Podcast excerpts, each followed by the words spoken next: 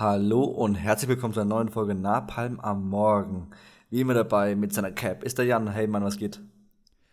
Äh, mit meiner Cap bin ich heute dabei, genau. Ich habe öfter mal eine Mütze auf hier beim Aufnehmen, damit die, die Haare nicht stören, wenn ich die Kopfhörer noch drauf habe.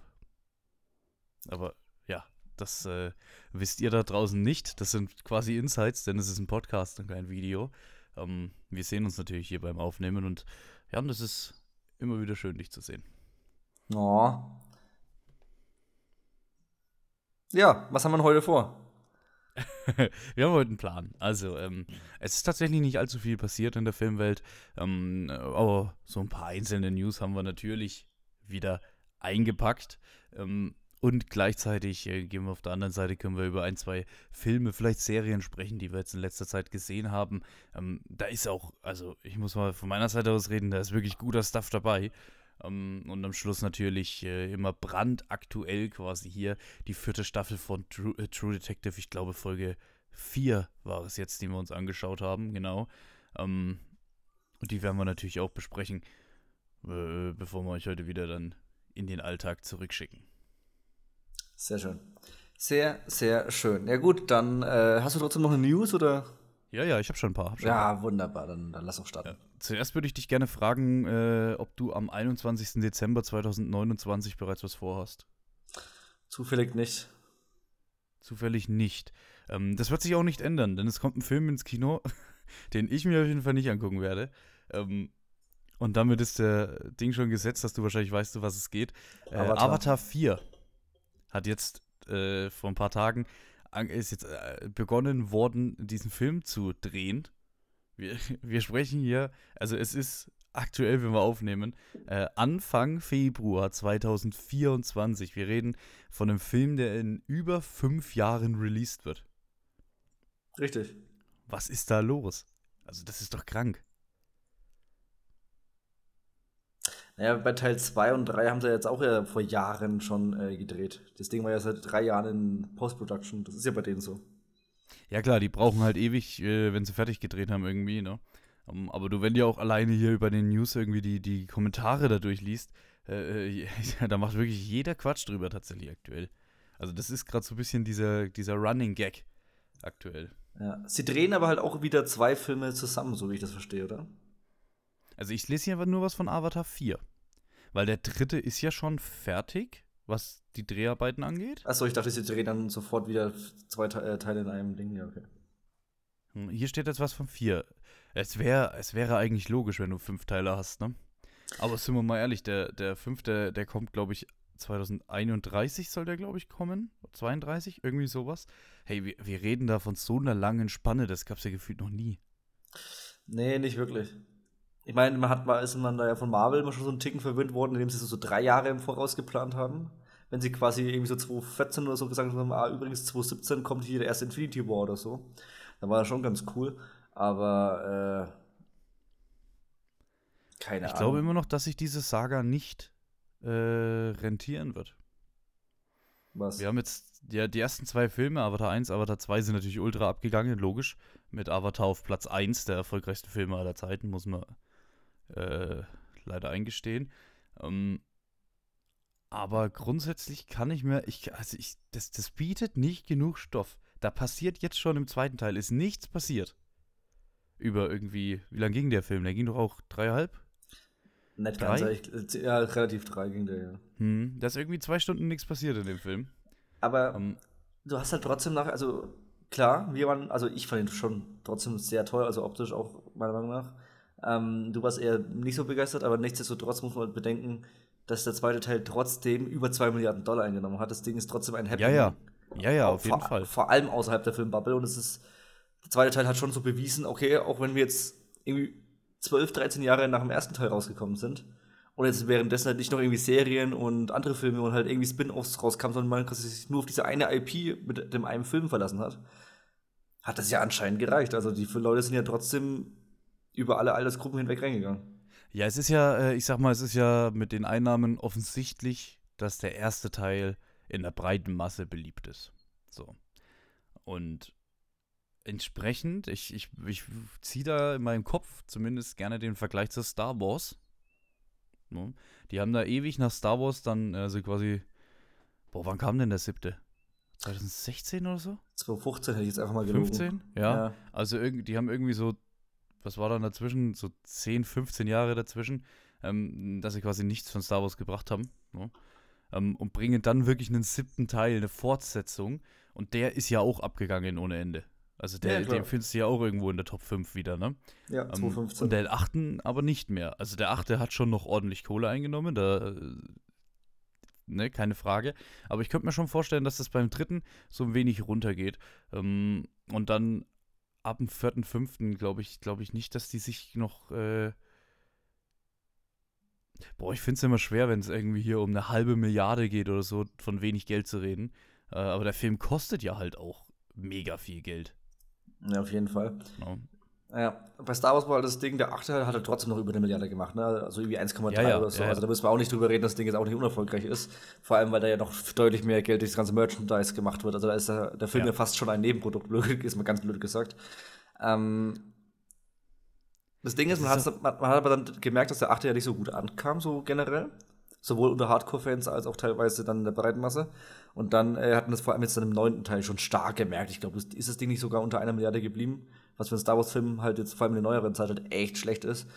Und Ja, genau. Man, das ist halt echt so ein bisschen, äh, weil dann so rückwirkend hat man es dann gemerkt, dass sie quasi nicht alles dann raus. Und ich meine, gut, die Presse war jetzt auch nicht so mega begeistert vom 9. Wenn der 9. jetzt quasi jetzt mega geile Kritiken bekommen hätte, wäre es vielleicht auch anders geworden. Aber jetzt so nach einem Semi-8. plus einem eher, naja, nennen wir es mal mit leicht desaströsen 9. Ne? Somehow Palpatine Awakes, ja, ja. Äh, Returns. Ich meine, das ist ganz großes Drehbuchschreiben hier. Dann müssen sie sich einfach selber äh, erstmal vor der eigenen Haustür kennen und sagen, okay, da haben wir es einfach verkackt. In der alten, äh, also in der zweiten Trilogie, also in der Prequel-Trilogie, war ja so, der erste ist auch verhältnismäßig saukrass abgegangen, hat aber halt gleich am Anfang reingeschissen. Deswegen der zweite nicht sehr erfolgreich war. Der dritte hat es aber wieder rausgehauen. Ja, der dritte ist auch der beste von diesen äh, äh, drei Filmen, ne? Finde ich auch, aber ich finde es halt nur wild, dass so der erste, der erfolgreichste, und der zweite hat schon echt nachgelassen und der dritte hat aber wieder den zweiten übertroffen. Das war dann irgendwie so ein Mischmasch. Das war irgendwie, das war irgendwie merkwürdig, weil normalerweise ist ja so, also entweder hast du so einen stetigen Abbau oder aber du hast einen stetigen, eine stetige Zunahme. Aber das ist halt so variiert dazwischen, ist halt eher random. Ja.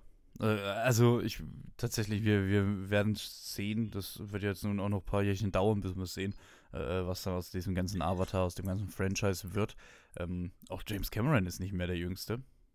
Muss man auch sagen. Wer weiß, ob der überhaupt einen fünften äh, noch mitbekommt oder so.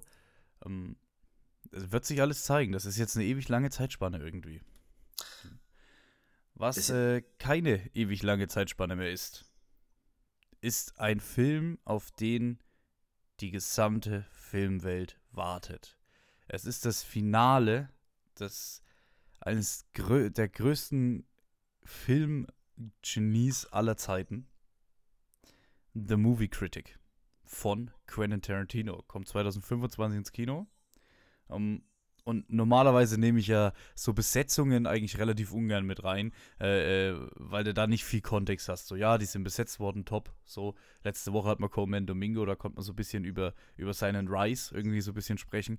Ähm, aber in dem Fall wirklich eine platte Besetzungsnummer. Äh, Brad Pitt wird mitspielen. Gibt von mir Daumen nur hoch. mega. Ja. Ja.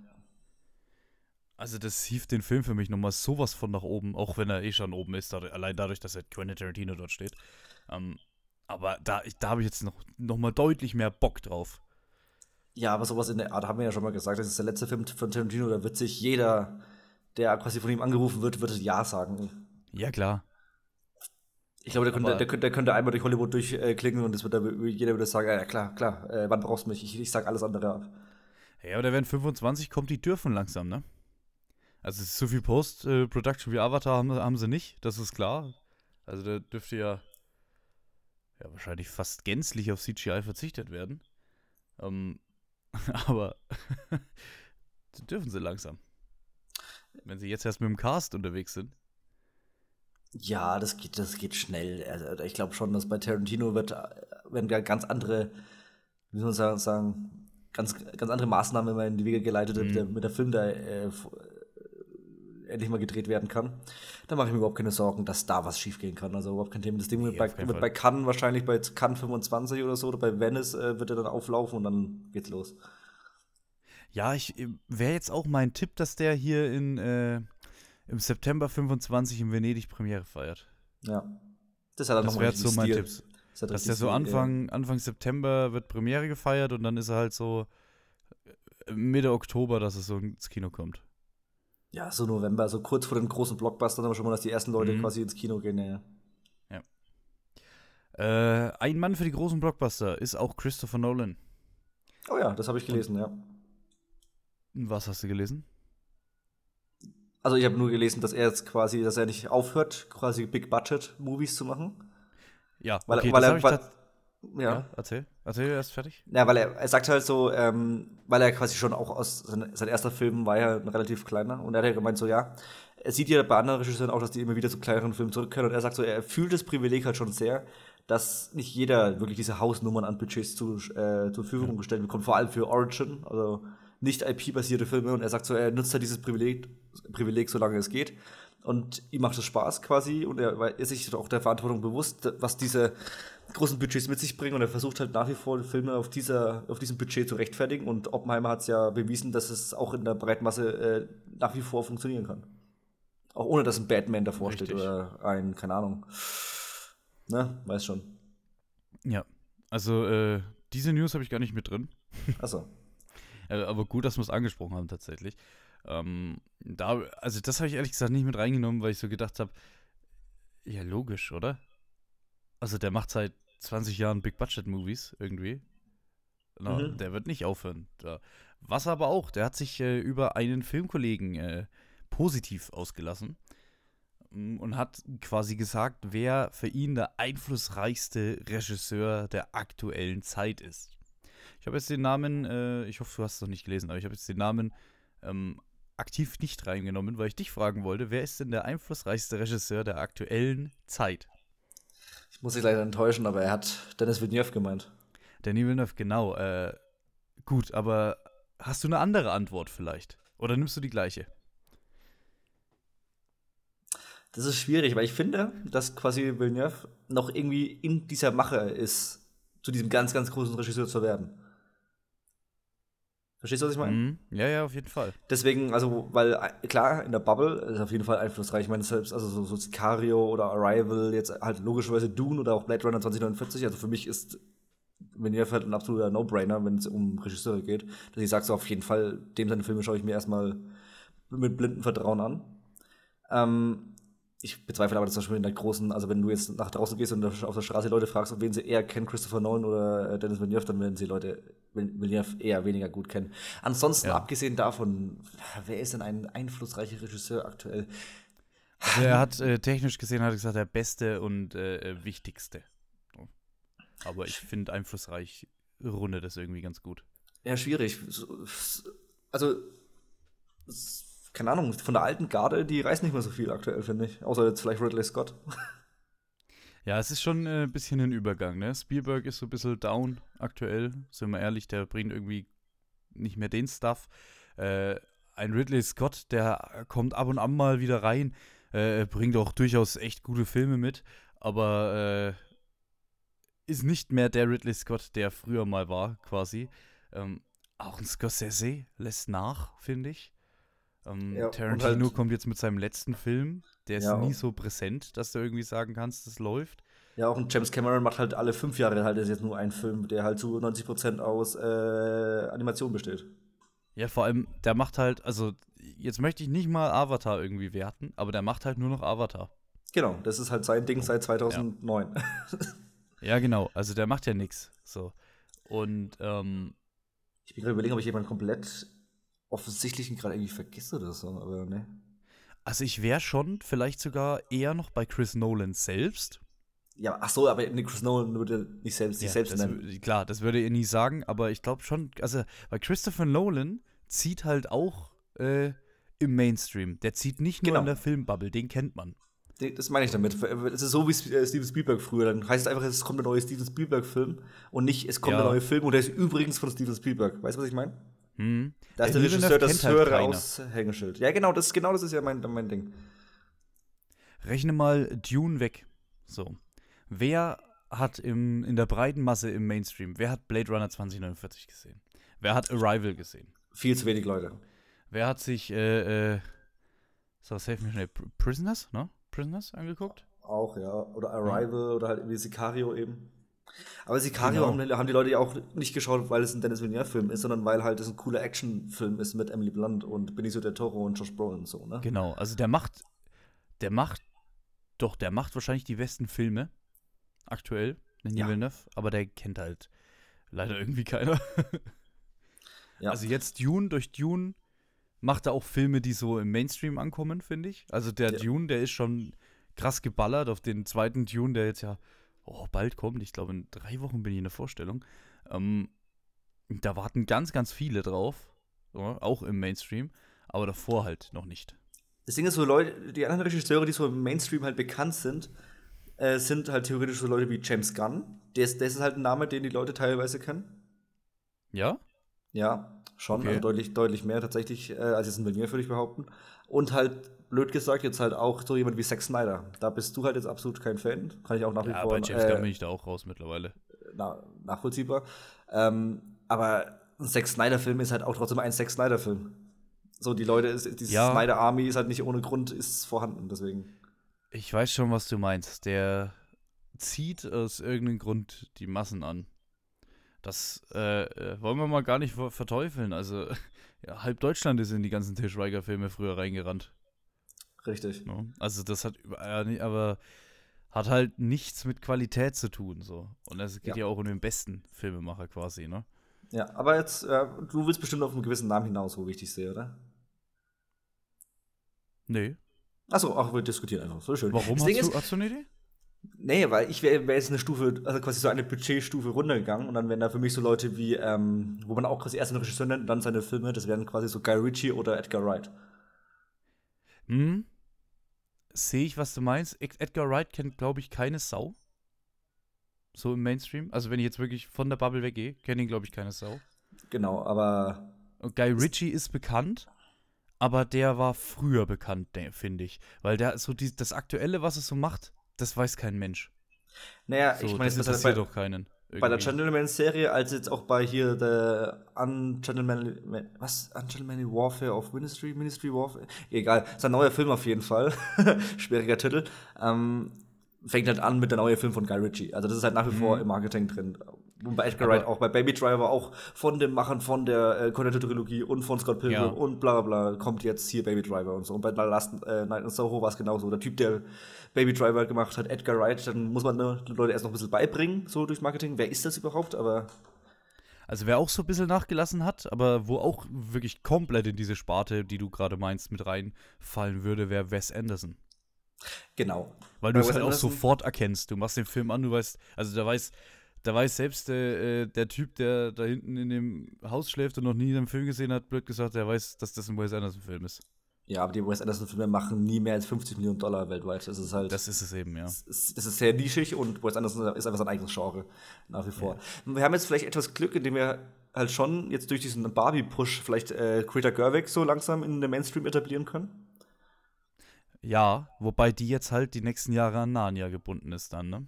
Nicht exklusiv. Also sie macht, sie hatte auch nach wie vor gesagt, sie macht auch anderen, anderen Stuff, aber Narnia Ja, klar, soll jetzt aber das langsam ja ins Rollen kommen. sein, ja. Ja, aber Narnia ist dann halt auch großes Franchise plus dann in Stimmt. der Hoffnung, dass man sie da ein bisschen auch ein bisschen höher zieht als mit ihrem eigenen Namen und dass da vielleicht halt auch mal eine Frau großflächig äh, vermarktet wird. Ja, also mein Take, äh, vielleicht abschließend, oder du kannst ja dann auch dein Take noch, mein, äh, mein Take abschließend von mir, äh, wäre für mich am meisten dieses bester Regisseur und wichtigster Regisseur, am besten kombiniert aktuell, dann wäre ich bei dem, der es gesagt hat. Ich wäre bei Christopher Nolan. Ja, ja, und vor allem der Mann ist jetzt, lass mich lügen, Mitte 50. Der haben wir noch Irgendwie 20 sowas, Jahre. Ja, der hat Ja. noch Zeit. Der macht das, das ist überhaupt kein Ding. Ich wollte, mir ist gerade noch ganz spontan Clint Eastwood eingefallen, wenn man so auf sein Lebenswerk achtet, aber der ist halt, mit, der ist halt jetzt raus. Aber so früher, so zu American Sniper Zeiten, äh, noch, war halt Ja, trotzdem den so, hättest du oh, vor so Clint 10, Eastwood. 20 Jahren gut mit reinzählen können, ne? Ja, ja, auf jeden Fall. Weil der neue Clint Eastwood-Film hat halt trotzdem halt gezogen. Ja, so wir, wir sprechen tatsächlich überraschend lange schon über die News. Äh, deswegen mal zwei kleine kurz einfach gepasst. Die sind nicht so wichtig. Ähm, es kommt ein neuer Tim Burton-Film, auf den ich sehr gespannt bin. No. Es wird ein Remake sein von einem äh, Film von 1958, äh, von dem ich ehrlich gesagt noch nie was gehört habe. Ich habe ihn auch nicht gesehen. Ähm, aber es, äh, der Film heißt äh, Attack of the 50 Feet Woman.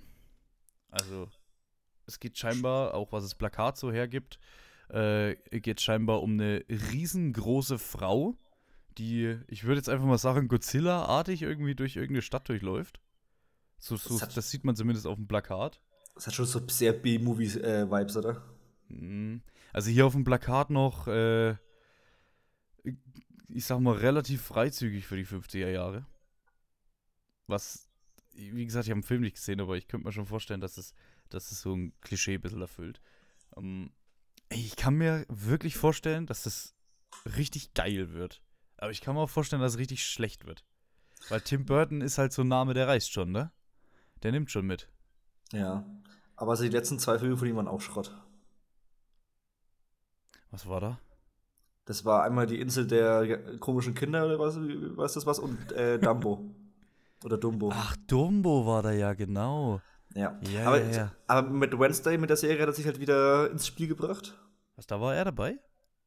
Der war eher ausführender Produzent und hat ein paar Folgen inszeniert, ja. Oh, krass. Das ist ja, okay. das, das, ist ja, das ist ja sein Ding.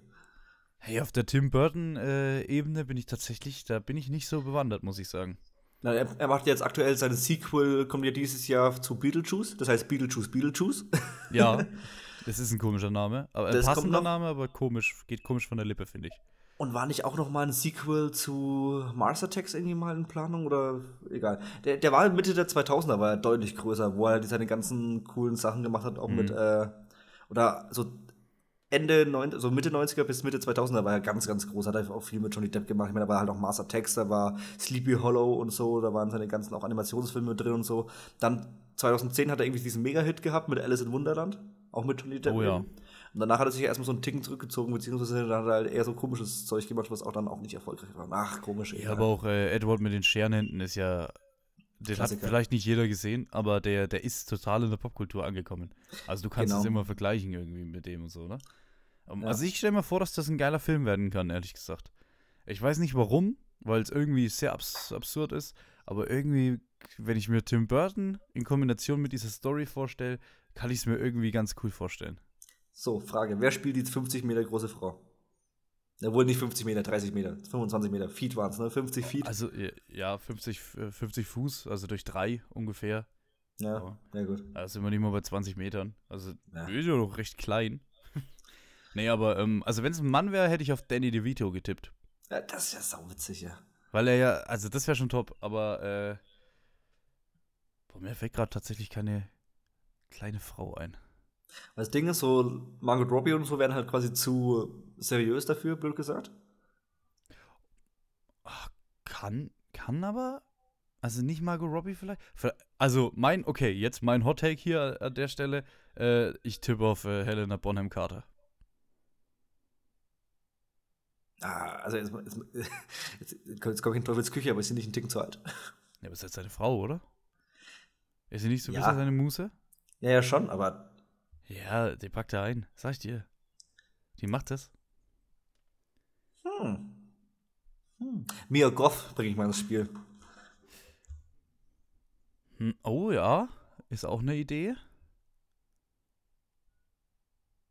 Hm, perfide wäre Amber Hart. Hurt. Nee, nee, nee, nee, nee, nee, nee, nee. Nee, das glaube ich auch nicht. Das war ja äh, spaßhaft jetzt, weil Johnny Depp ja sonst dabei war. Um, ja, also es gibt ein paar, Margot Robbie glaube ich jetzt auch nicht. Es, ist, es wird nicht so der A-Lister sein. Tim Burton, der arbeitet lieber so mit dem B- oder C-Lister irgendwie so, ne? Ja. Der nimmt sich so ein bisschen seine Leute und, und haut die dann da rein. Vielleicht ja. auch äh, hier, wie heißt sie? Eva Green. An die muss ich auch denken, mit der da letztens, also letztens war hier die Insel der verschwundenen Kinder oder die. Ja, eben, da, darüber bin ich jetzt auch hingekommen. Da, und die hat man jetzt auch schon länger nicht mehr gesehen. Eva Green die war irgendwie länger nicht mehr am Start. Die hatte letztens eine Apple-Serie, aber ansonsten. Hm. Hm. Ich, ich muss jetzt auch oder Helena Bonham Carter, sag ich. Ich habe ich hab letztens noch was anderes gelesen und zwar ich habe mich schon seit Jahren gefragt, wo sie ist, aber Amy Adams hat mal wieder einen Film. Ich weiß nicht, ob die eine Babypause hatte oder trotzdem oder generell eine Schauspielpause, aber Amy Adams wäre wieder schön zu sehen und sowas. Vielleicht nimmt sie sich sowas, um wieder irgendwie mehr ins Rampenlicht zu kommen. Die hatte jetzt wirklich jahrelang keinen Film. Irgendwie der letzte Film von war von 2019 oder halt dann der Re-Release von, äh, vom Snyder Cut, also von Justice League. Ansonsten war die nicht mehr seit, zu sehen seit ein paar Jahren. Das war völlig absurd. Und das war, das war nochmal eine richtig gute Schauspielerin. Cameron Diaz ist jetzt auch wieder da. Stimmt. Die hat ja auch Die eine Pause. längere Pause gemacht. Die, da kam jetzt zu einem, zu einem neuen Film, der ehrlich gesagt irrelevant ist. Ähm, kam jetzt der erste Trailer. Oh, Jennifer Lawrence. Ja, aber die, also die hat ja keine Pause. Doch, die hatte jetzt zwei Pausen. Ja, aber nicht so richtig. Manche, weißt du, es gibt ja Schauspieler, die sagen, sie machen eine Pause. Dann machen die so ein, zwei Jahre Pause und das bekommt kein Mensch mit. Ja. weil in der Zeit, wo sie Pause machen, da rollen noch ein, zwei Filme an mit denen, ne? Und dann, dann drehen sie irgendwann wieder und so. Das bekommt kein Mensch mit, wenn die Pause machen. So. Ähm, ich finde, so eine Pause merkst du bei so Schauspielern erst richtig, wenn sie irgendwie so fünf Jahre oder so macht. Ja, machen. hier zum Beispiel auch ähm, ähm, ähm, Michael Fassbender war saulang weg. Der ist nach Dark Ja. Phoenix, ist er weg und kam jetzt erst eben mit The Killer und äh, jetzt auch hier Next Goal Wins und so kam der erst Ja, ja, genau, genau. Der, der war richtig unterwegs. Der ist zwischendrin einfach so äh, Autorennen gefahren, so Le Mans 66. Äh, also nicht 66, aber den, den neuen Le Mans ist halt Ja, gefahren, noch, so Zeug. ja. So völlig random. Gut, eine letzte News hätte ich noch. Da muss ich aber fragen, wie weit bist du denn bei der Percy Jackson-Serie? äh, fertig. Gut, ich hänge nämlich tatsächlich aus irgendeinem Grund total hinterher. Das ist an mir vorbeigegangen. Ich, mir fehlen zwei, drei Folgen. Ja. Ähm, jetzt ist es so, das Skript wird bereits geschrieben für Staffel 2. Die ist, die ist zwar noch nicht bestätigt, die Staffel 2, aber es wird bereits geschrieben. Ähm, wie fühlen wir uns damit? Vielleicht abschließend äh, von dir, wenn, wenn du es fertig gesehen hast, mal so ein kleines äh, Statement. Wie war die erste Staffel? Ja, insgesamt grundsolide. Es ist jetzt nicht, nicht das Beste, was ich gesehen habe, aber äh, ich meine, Stoff ist ja da, deswegen sie sollen einfach mal weitermachen. Vielleicht finden sie noch, also es ist ja oft so, dass so zweite Staffeln, wenn sie das, die richtigen Erkenntnisse aus der ersten Staffel mitnehmen, dass sie deutlich besser werden. Das war ja zum Beispiel bei ähm, hier Rat der Zeit auch. Ich, hast du nicht gesehen, aber die zweite Staffel war deutlich besser als die erste, vom Pacing her. Da haben sie sich auf die, auf die besseren Sachen konzentriert und die Leute waren halt auch eta- etabliert. Das heißt, du musst halt nicht mehr ewig anfangen, die Leute zu erklären. Ja. Ähm, deswegen auch hier, das ist, ist jetzt halt nach einer Staffel ist halt alles implementiert. Du weißt, wie die Götter zueinander stehen, du weißt, wie die Götter zu ihren Kindern stehen, du weißt, wie die Kinder untereinander stehen, du weißt, wie alles hier funktioniert mit der Magie in der echten Welt und alles weißt du nicht, ne? Ähm, ja, sollen sie schreiben und sollen das Produzieren anfangen, weil eigentlich wurde es relativ erfolgreich geschaut, hieß es doch von Disney aus, dass das ein relativ guter Erfolg war. Jetzt nicht bahnbrechend, dass man gesagt hat, man knackt hier irgendwelche riesen äh, Zuschauerzahlen oder so, einen neuen Zuschauerrekord auf Disney Plus, aber soll einer der größeren Starts aus dem Jahr gewesen sein. Mm, Hm. Oder halt so aus der letzten Zeit von Disney Plus. Deswegen, ja, sie sollen halt nach wie vor halt ein halbwegs ordentliches Budget da reinballern und dann sieht es auch so aus, wie es aktuell aussieht, so auf einem relativ ansehnlichen Niveau für, äh, TV-Verhältnisse. Und dann passt das schon. Was ich jetzt sagen wollte noch, das, was mich nach wie vor aber bei Disney Plus ultra abfuckt, ist dieses, da stehen dann, keine Ahnung, 48 Minuten in der Folge, dann sind es aber wirklich mittlerweile bei Disney, bei den die letzten acht Minuten sind wirklich nur Credits und Vorschau Mm, und ja, Anfang ja. hast du noch Intro und nach dem, im, im Grunde geht die Folge im Ticken über 30 Minuten. Ist Das ist, so. nach, das ist nach wie vor völlig abs Ja, es ist trotzdem, äh, also Disney, was die, auch bei Marvel. Ah, es ist eine Serie, aber wenn du die reine Spielzeit nimmst, ist so eine sechs Folgen Falcon and Winter Soldier, Ding hätte auch ein Film sein können.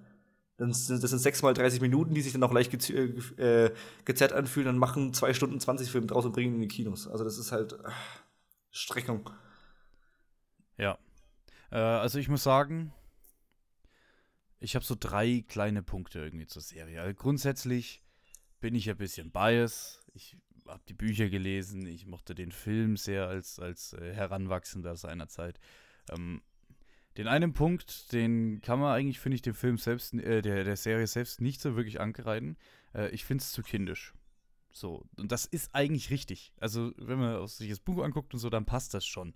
Ja. Äh, es ist halt für mich persönlich etwas zu kindisch. Das finde ich ja nicht so tragisch. Vielleicht sind Ähm. wir dann auch nicht mehr hundertprozentig die Zielgruppe, die da angesprochen wird. Vielleicht sind es halt auch Ja, die das ist aktuell auch so. 12, Das- 13, das ist auch so, 14-Jährigen. ja, ja. Das passt schon. Das will ich nicht mal groß ankreiden. Ich finde nach wie vor den Cast äh, im weiten Teilen relativ schwach, ganz angeführt von Annabeth, die ich einfach. Die, die ist einfach nicht die Annabeth, die ich aus den Büchern kenne und nicht aus dem Film kenne und äh, die, das ist es einfach nicht. Die hat keine Leinwandpräsenz. Ja, ja, genau.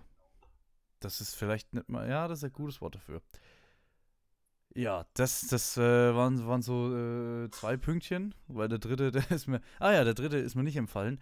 Ähm, das ist jetzt kein Problem für mich. Weil ich habe die Bücher gelesen, ich habe die Filme gesehen, ich habe mich äh, in dem Zuge damals auch viel mit der griechischen Mythologie beschäftigt. Ich kenne die Leute. So, ich weiß da, wenn jetzt einer gefahren kommt und der hat hier dieses, dieses Symbol und dieses Symbol, da weiß ich, ah, das wird wohl äh, Ares sein. So, Ja. ne? Das weiß ich. Jetzt, wenn ich aber überlege, dass da, wie du sagst, eine jüngere Zielgruppe wie wir sind, dass da irgendwie so 16-Jährige ähm, sich diese Serie angucken sollen, die noch nie was von griechischer Mythologie gehört haben, ne? die Zeus als Jupiter kennen und das, als Planeten, so, es wird nicht erklärt. Es wird ganz, ganz selten irgendwas erklärt. Die sagen einfach, ja, das war, äh, ja, es könnte eine Chimäre kommen. Das siehst du die ewig nicht. Okay, kann sein. Das kannst du einmal machen. So, das ist Ares. Bis dann irgendwann gesagt wird, dass er der Gott des Krieges ist, hast du schon seine ganzen Eigenschaften gesehen, gesehen, was er für Arschloch ist, ähm, aber kannst es halt einfach nicht verbinden. Die, wenn so einen Nebensatz einbauen würden, oh, das ist Ares. Hier, hier, Percy Jackson, der ist da frisch in der Welt drin. Der kann doch da einfach als, als Figur jedes Mal fragen, wer ist denn Ares? Ja, Ares, du musst doch Ares kennen, das ist der Gott des Krieges, bla bla bla bla bla. So, zack, ist er eingeführt. Und dann passt es Prinzip- besser, finde ich.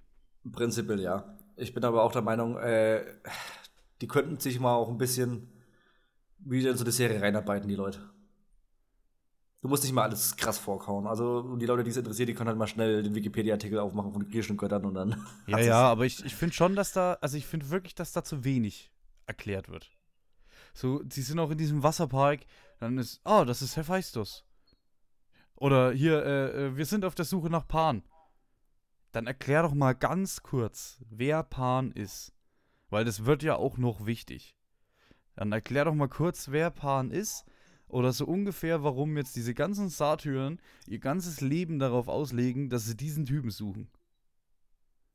Ich habe da so ein bisschen den Game of Thrones Vergleich, weil Game of Thrones hat sich halt auch am Anfang direkt drum geschert, mir zu erklären, wer wer ist, sondern ich musste halt quasi wirklich mit dem Stammbaum das mitschauen am Anfang der ersten Staffel. Nee, Game of Thrones hat's gemacht. Der Game of Thrones hat mir erklärt, das ist der Bruder von dem und dem, aber wenn ich den Bruder auch nicht kenne, weil ich halt nach wie vor mit 50 Namen in der Minute vollgeballert werde bei irgendwelchen Festen, ist halt echt ein Problem. Aber Game of Thrones hat hier erste Folge, ganz äh, grauenvoll nebenbei, aber für Leute, die es kennen. Aber Game of Thrones hat, hat die ganze Zeit hier so diese Adlibs drin. Dieses, oh, das ist Jamie, der gut aussehende Bruder der Königin. Ja, aber wie gesagt, wenn sie dir halt, wenn halt erstmal so die, diese, diese Zug aus äh, King's Landing kommt, äh, wie heißt das, Königsmund, Ja. und die halt, wie gesagt, halt 15 neue Leute vorgestellt werden, dann verlier, verlierst du trotzdem schnell den Überblick, auch wenn dann so Leute wie Jamie und so natürlich besser vorgestellt werden. Ja, aber, klar, aber grundsätzlich steht's drin, meine ich, ne? Ja, grundsätzlich ja, aber du, in Game of Thrones hast du eine Dichte, die Ja, ja, dich absolut klar. erschlägt. Und vor allem, naja, ganz im Ernst, bei Percy Jackson, wir hatten jetzt eine wöchentliche Ausstrahlung. Wenn du es in acht Mhm. Wochen, also in zwei Monaten, nicht schaffst, die mal was zu den griechischen Göttern äh, durchzulesen oder mal halbwegs da was zu raffen und dann bei Folge 7 immer noch denkst, oh, wer ist denn das jetzt? Dann musst du auch ein bisschen deine Hausaufgaben machen. Also das ist so viel Interesse sollte dann schon da sein, dass man sich da ein bisschen reinarbeitet. Ist meine ja, Meinung. ich, ich finde trotzdem es ist ein bisschen mehr erklären. Man muss ja nicht alles, aber so ein bisschen mehr. Find, also, wie gesagt, mich stört's ja eigentlich per se nicht. Ich weiß es ja. Ich kenne ja die Verhältnisse quasi noch von den Büchern eben und, und von allem, was man da eben dann dazu gelesen hat. Ja. Gut, jetzt wenn ich auf die Uhrzeit gucke, Jan, dann äh, würde ich trotzdem gern mal noch das Wort ergreifen und ich würde gern dir heute mal vielleicht was vorstellen. Nee, ich glaube, du hast, du hast schon mal drüber geredet, glaube ich. Äh, ich habe eine Serie geguckt, Nein. die du mir, glaube ich, schon mal empfohlen hast, wenn ich das jetzt noch richtig im Kopf habe. Amazon Prime, eine deutsche Serie, Die Discounter. Habe ich noch nie geschaut. Also ich Nee? kenne es ja, ich habe selber nicht geguckt, nee. Oh, dann verwechsel ich das tatsächlich wahrscheinlich mit einer anderen Serie, die du mir empfohlen hast, die ich da wahrscheinlich noch nicht gesehen habe. Ähm, äh, also erstmal, äh, ich sag's mal so, es ist mir empfohlen worden. Schau dir das mal an, das ist wie The Office, schau es dir mal an. Es ist wirklich wie The Office. Ähm, ich- es sind immer zehn Folgen. Die zehnte Folge ist immer Making of der Staffel. Also behind the scenes. Ähm, also, man kann sich's vorstellen, The Office von der Machart her, dieses Mockumentary-Style, Leute sitzen in so einer Interviewbox, ne, das wird so ein bisschen mit reingefilmt, wie wenn so ein Kamerateam da ist. Das ist voll da, aber in einem Discounter in Deutschland. So, dann gibt's einen äh, wahnsinnig komischen, witzigen, aber auch echt traurigen Charakter des Jonas, der ist der Ladendetektiv. Es ist ein wirklich, der ist, also nicht qualifiziert, Ladendetektiv zu sein. Der ist so ein bisschen die komische, die komische Seite von Dwight. Ist das äh, der Typ, den man in der Werbung gesehen hat, der diesen Döner isst mit Gabel? Oh, das, das habe ich nicht gesehen. Also mir fehlen jetzt noch ungefähr drei Folgen in Staffel 3. Aber ja, das habe ich nicht gesehen. Nein, weil jedes Mal, wenn ich äh, auf Prime was geschaut habe, wurde mir ja immer die Werbung von die Discounter reingespult. Und dann war halt immer so der Typ da, der dann äh, diesen Döner so Hot Pocket-mäßig gegessen hat und dann mit der Gabel quasi erst so das ganze Fleisch und Kraut noch rausgepflückt hat und dann immer so, mm, ich habe mir Döner geholt von hier äh, Mehmet gegenüber, voll lecker und so. Ja, er genau. hat so einen Schnauzer, leichten ja, ja. Glatzenansatz. Ja, ja, ja, ist ja, der ja. wahrscheinlich. Ähm, dann hast du halt noch so ein paar andere, so diesen, diesen Gym-Typen, der halt einfach so reingeschmissen wird, der ist so das Sympathische und so, ne? Hast du, äh, also du hast noch ein paar andere. Das ist auch hier, ich glaube, Nura heißt sie, von Sixten. Ich wollte gerade sagen, die, das ist nach wie vor total random für mich, dass die so da am Start war. Vor allem mit der wurde es am Anfang auch stark vermarktet. Ja, also das Chris, äh, Chris ja, Christian Ulmen produziert das Ganze eben. Und ich glaube, ah. darüber kommen die ganzen Kontakte.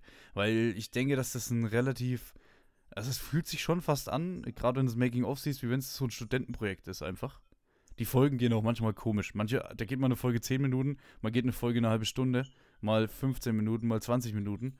Also das ist total schnell weggeguckt.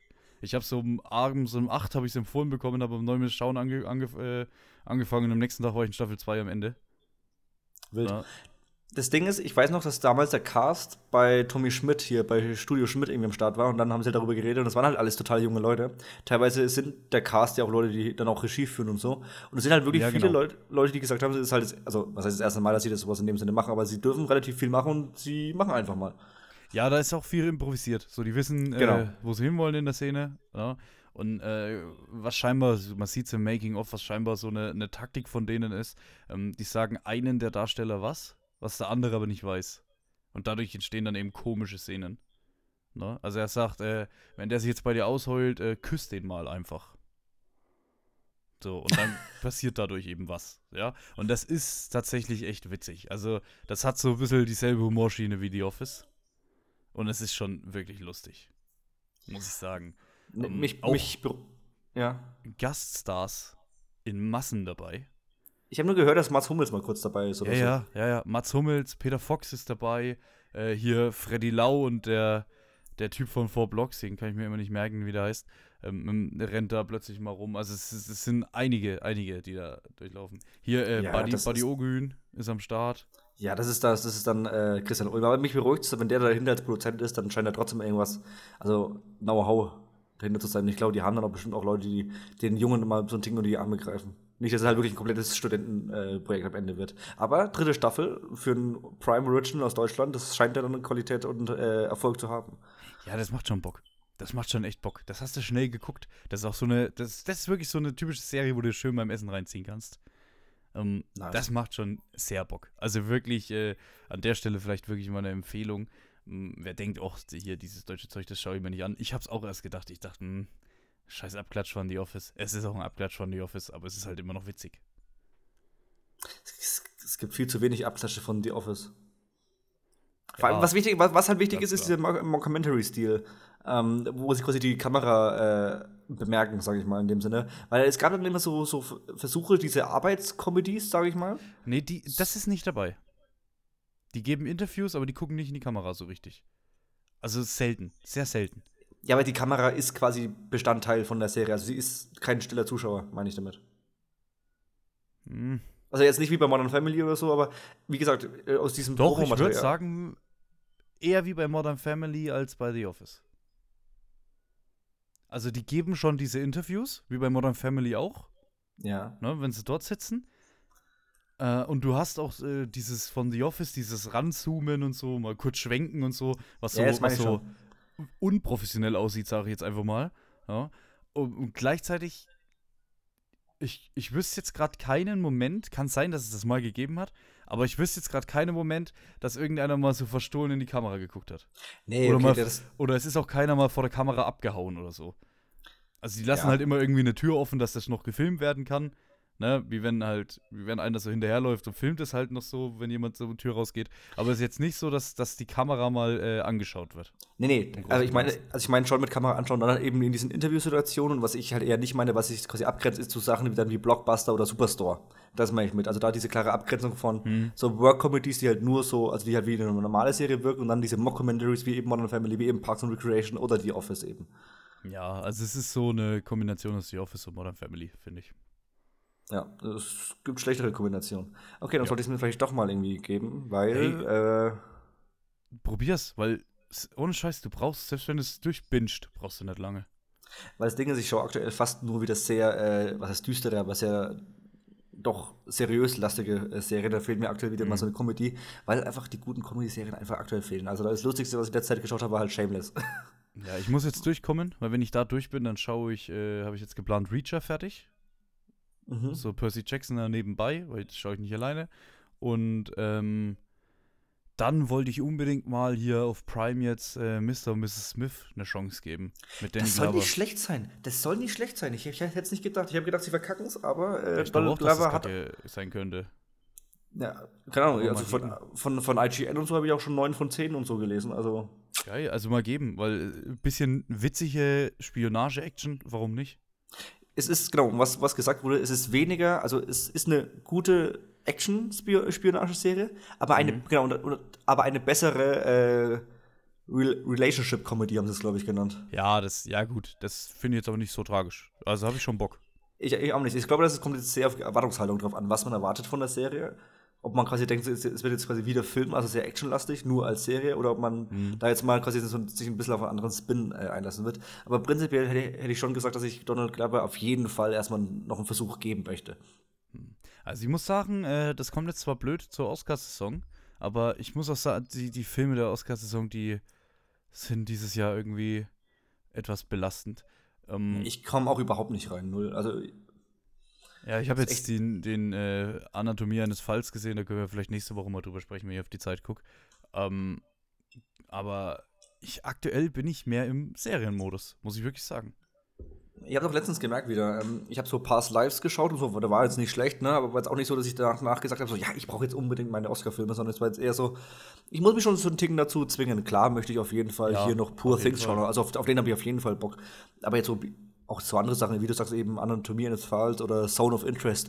Ich muss mich schon so einen Ticken dazu zwingen und das hatte ich irgendwie sonst nicht, weil auch das letzte Mal, letztes Jahr, als es dann hieß so, oh, lass The Whale schauen, habe ich deutlich mehr Interesse dran gehabt, als jetzt ja. irgendwie an Zone of Interest oder, oder Rustin oder alles mögliche oder der, das Ding mit Jodie Foster, wo sie Schwimmerin oder irgendwie sowas ist. Weiß ich nicht, irgendwie irgendwie. Das sind auch Filme, die man nicht auf dem Schirm groß hatte. Gut, von ab und an schon. Anatomie eines Falls, Past Lives hat man gehört und so. Holdovers äh, hat ja.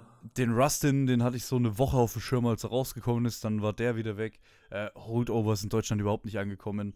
Ähm, also das, das sind äh, hier den Film mit, mit wie du gerade sagst, mit Jodie Foster. Also da habe ich das erste Mal bei der, bei der nominierten Liste was davon gehört. Ähm, Richtig. Keine Ahnung, also dieses Jahr ein bisschen der Wurm drin. Ja.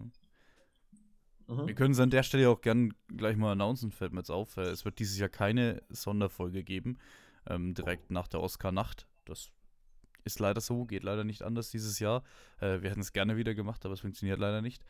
Ähm, dafür sprechen wir dann natürlich in der regulären Folge äh, der Woche darauf. Also, um, wenn sie dann eben rauskommt in der nächsten Folge, dann sprechen wir drüber und machen natürlich auch vorher unsere Tipps fest. Das ist klar. Ja, aber ich, ich muss sagen, ich bin dieses Jahr so wenig gehypt wie seit ein paar Jahren nicht mehr auf die Oscars. Würde ich sehr unterschreiben. Schade eigentlich. Also, weil das Ding ist, vielleicht ist auch liegt Ding daran, dass ich quasi die großen mit äh, so Barbie und Oppenheimer vor allem halt schon alle gesehen habe. Hm. Also die, die mich auch wirklich brennend interessieren. Wie gesagt, der einzige, der halt noch fehlt, ist so Poor Things, aber dann hört es auch fast langsam auf.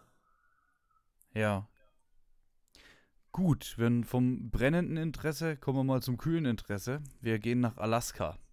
Wir haben die hey. vierte Folge der vierten Staffel von True Detective geschaut. Ähm, es ist immer noch dunkel, das wird sich wahrscheinlich auch in der Serie nicht ändern, nehme ich mal an. Wobei, ich könnte mir vorstellen, dass die letzte Szene so die aufgehende Sonne ist, aber okay. Ähm, ja, erzähl. Hm. Also der Eindruck hm. ist ja noch relativ frisch. Ich habe mir ja quasi jetzt die Folge frisch vor der Aufnahme geguckt. So, was sind meine Gedanken dazu? Ich hätte kurz gedacht, wir sehen wieder eine weitere Sexszene von Jodie Foster. Ja. Haben wir uns geirrt. Gut. Ja. So. Wir haben einen, einen tragischen Tod zu beklagen. Die, ich wusste es auch nicht, dass die Schwester ist. Zum Die, Beispiel. die äh, blauhaarige. Ja. Ja, doch. Also, dass die Schwester ist, das wusste ich. Ich hatte, das hatte ich irgendwie nicht hundertprozentig auf dem Schirm, bis, er- bis dann wieder gesagt wurde, die hat ja Suizid begangen. Ja, dass die einfach wegtöten, hätte ich nicht gedacht. Aber was hat hat er jetzt nochmal mit dem Mann unterm Bett auf sich? Also, also entweder geht da wirklich was total Übernatürliches vor sich oder die hat halt Halluzinationen. Ich habe es jetzt aber einfach mal auf Halluzination geschrieben, aber ich will es eben auch nicht komplett äh, ausruhen, dass da nach wie vor irgendwas sehr Über- Übernatürliches vor sich geht. Das Ding ist, sie sind immer noch an dem Punkt, dass sie sagen, äh, okay, sie sind gestorben, bevor sie erfroren sind. Aber den Hey, Punkt es haben wir passiert immer. nichts. Genau, es passiert nichts in dieses Da bin, ich, da, da bin ich in der Woche voll bei dir. Es, also es, äh, es geht mit diesem Fall nicht voran. Was ist denn los mit denen? Also klar, jetzt, jetzt sind sie quasi auf dem Weg, äh, diese scheiß Höhlen äh, da mal irgendwie zu begutachten oder irgendwas. Das ist dann nächste Folge. Aber also, also wir haben noch zwei Folgen. Also jetzt kommt man langsam in die Pötte. Aber ich muss sagen, ich habe wirklich einen Hass auf so äh, Ermittlungsserien, äh, wo man einfach der Ermittlung nicht folgen kann. Das kann ich nicht leiden. Ich, ich, muss das doch hinkriegen, dass es der Zuschauer äh, wenigstens halbwegs rafft, äh, was passiert. Also entweder bin ich zu dumm für die Serie, ist natürlich auch möglich, habe ich letzte Woche schon gesagt, äh, aber es passiert nichts. Sie reiten halt von einem Dead End in ein anderes Dead End, also so sackgassenmäßig bei der Ermittlung. Oder es kommt halt einfach nicht voran, weil irgendwie die Behörden pennen oder äh, tatsächlich jetzt, weil Weihnachten ist, äh, halt wirklich Leute ihre, auf ihren Posten nicht sind. Das wurde ja heute jetzt auch mal beschrieben. Es ist da die Frage, ob das tatsächlich der Ansatz ist, dass man jetzt wirklich mal in so einer trostlosen Gegend einfach mal äh, keine Chance hat, so diesen Fall richtig nachzugehen, dass man wirklich einfach permanent nur mit Warten beschäftigt ist. ist ein, äh, keine Ahnung, es fühlt, ist für mich halt irgendwie auch nicht so. Also da war zum Beispiel auch Staffel 2 besser. Weil da, war, weil da hatten sie trotzdem immer irgendwas zu tun. So, ah, der und der könnte interessant sein. Oh, der hatte heute Nacht äh, irgendwie ein geheimes Orgien-Ding. Dann müssen wir mal schauen, dass wir die eine Kollegin in diese Orgie einschlei äh, äh, äh. Einschleusen. Einschleusen. Einschleusen, danke. Ich wollte einschleifen sagen, ganz komisch. Äh, einschleusen und so. Also es ist immer was passiert. So auch, so wenn es auch nicht vielleicht nichts gebracht hat, aber da, es war ein Plot da. Und aktuell haben wir so keinen Plot, sondern so viele Nebenkriegsschauplätze. Auch mit dem Typen, der da irgendwie anscheinend auf diese offensichtliche Ru- russische Fakerin oder so reinfällt, ihr immer Geld sendet, aber dann kommt sie natürlich nicht, weil wieder irgendwas mit der Mutter ist oder so, ne? Was auch immer das ist, ich verstehe nicht, wie das zu dieser Gesamtsituation mit dem Fall irgendwie in Verbindung ist, außer dass man so einem Nebencharakter mehr Fleisch gibt. Aber es bringt ja auch Ja. nichts zu diesem gesamten Konstrukt. Ja, und ich komme auch, selbst wenn es ermitteln, ich komme ich komm nicht mit. So, die gehen zu diesem alten Typen, der schickt sie wieder heim, dann gehen sie nochmal hin, dann ist der Typ weg. Jetzt, jetzt sind sie in so eine Fabrik reingerannt. Ja, cool, was ist das für eine Fabrik? Jetzt haben sie so einen Typen gefunden, der mal auf irgendeinem Foto war, total äh, verdrogt und äh, obdachlos. Hey, keine Ahnung, was das für ein Kerl sein soll. Jetzt fragen sie den nach der Jacke. Die Jacke checke ich ja noch halbwegs, dass die irgendwie in diesem Wohnmobil oder so mal gewesen sein muss oder irgendwie sowas. Ey, ich komme selbst bei dem Dingern, wo ich sage, da müsste ich wahrscheinlich mitkommen, weil man es irgendwann mal gesagt hat, da komme ich nicht mit. Und das finde Ja. ich nicht gut. Das wäre so eine Serie, wo ich glaube ich die acht Folgen oder so, ne, die sechs Folgen, die sechs Folgen wahrscheinlich am Stück hätte schauen müssen, so als Miniserie. Hm? Dann- Weil, glaube ich, wahrscheinlich genau solche Details dann über die Wochen dann mittlerweile verloren gehen. Ich meine, die ist einfach fast ein Monat jetzt her, äh, dass wir die, quasi den Start geschaut haben, wo vielleicht so die ersten Brot, äh, Brot, Brotsamen, Brotkrumen. Alter, ich habe heute echt Störung. war vor zwei Wochen oder so. Ja, Na, Folge vor 1 drei. und 2 gesehen und 3 und dann 4. richtig, vollkommen Ja. korrekt. Es ist aber, es ist so, puh. Es ist, es hat, es ist, das Ding ist, es ist trotzdem noch top inszeniert, so, auch wenn es halt nichts passiert. Aber es ist halt echt so, ein, so, ein, so ein Problem. Es, es, es, es zieht sich unnötig, obwohl es zu sechs Folgen sind. Es ist halt auch übernatürlich. Also übernatürlich ist bestätigt, weil dieses komische Kreiszeichen, das die gefunden haben. Ich habe jetzt Staffel 1, äh, ehrlich gesagt, bis auf ein, zwei Folgen nicht gesehen. Ähm, aber scheinbar ist das verknüpft mit Staffel 1 jetzt. Ja, da war auch sie da sowas. scheinbar auch dieses Zeichen irgendwie gefunden haben. Ja, und so okkultes es Zeug ja, war da drin. äh, Ja. Es, es geht ja nicht mehr anders. Ja. Ich meine, jetzt hatten wir jetzt auch noch, noch diesen blinden Eisbären mit diesen ausgestochenen Augen. War heute am Start. Das fand ich Stimmt, irgendwie da ist ja auch cool. noch ein Eisbär rumgerannt. Das war, das war nicht schlecht. Ähm, aber ansonsten, ich meine, jetzt am Ende hatte sie irgendwie.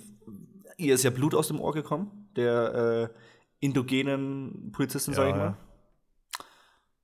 Ja, Evangeline heißt sie. Evangeline Navarro. Evangeline. Wilder Name. Ja, keine Ahnung. Ich, also äh, schwierig nach wie vor. Also ich bin immer noch nicht komplett abgeneigt, aber ich muss es auch langsam gestehen, dass so diese Faszination vom erst, von der ersten Staffel True Detective oder auch von der zweiten, die so ein bisschen mhm. anderen Spin hatte, erreicht es nicht. Es geht gerade eher so in Richtung Staffel 3, wo auch lang einfach die so ein bisschen vor sich hingetröpfelt sind. Ja, also, zwei Folgen haben wir aber vor uns. Die können sich ja noch komplett drehen, da kann ja wirklich noch was passieren. Ähm, eine der Folgen, die Folge 5, werden wir uns nächste Woche anschauen und drüber sprechen. Äh, Freue ich mich schon drauf. Dann würde ich sagen, entlassen wir euch auch in die Woche. Äh, schönen Morgen, Mittag oder Abend noch. Und bis nächste Woche. Ciao.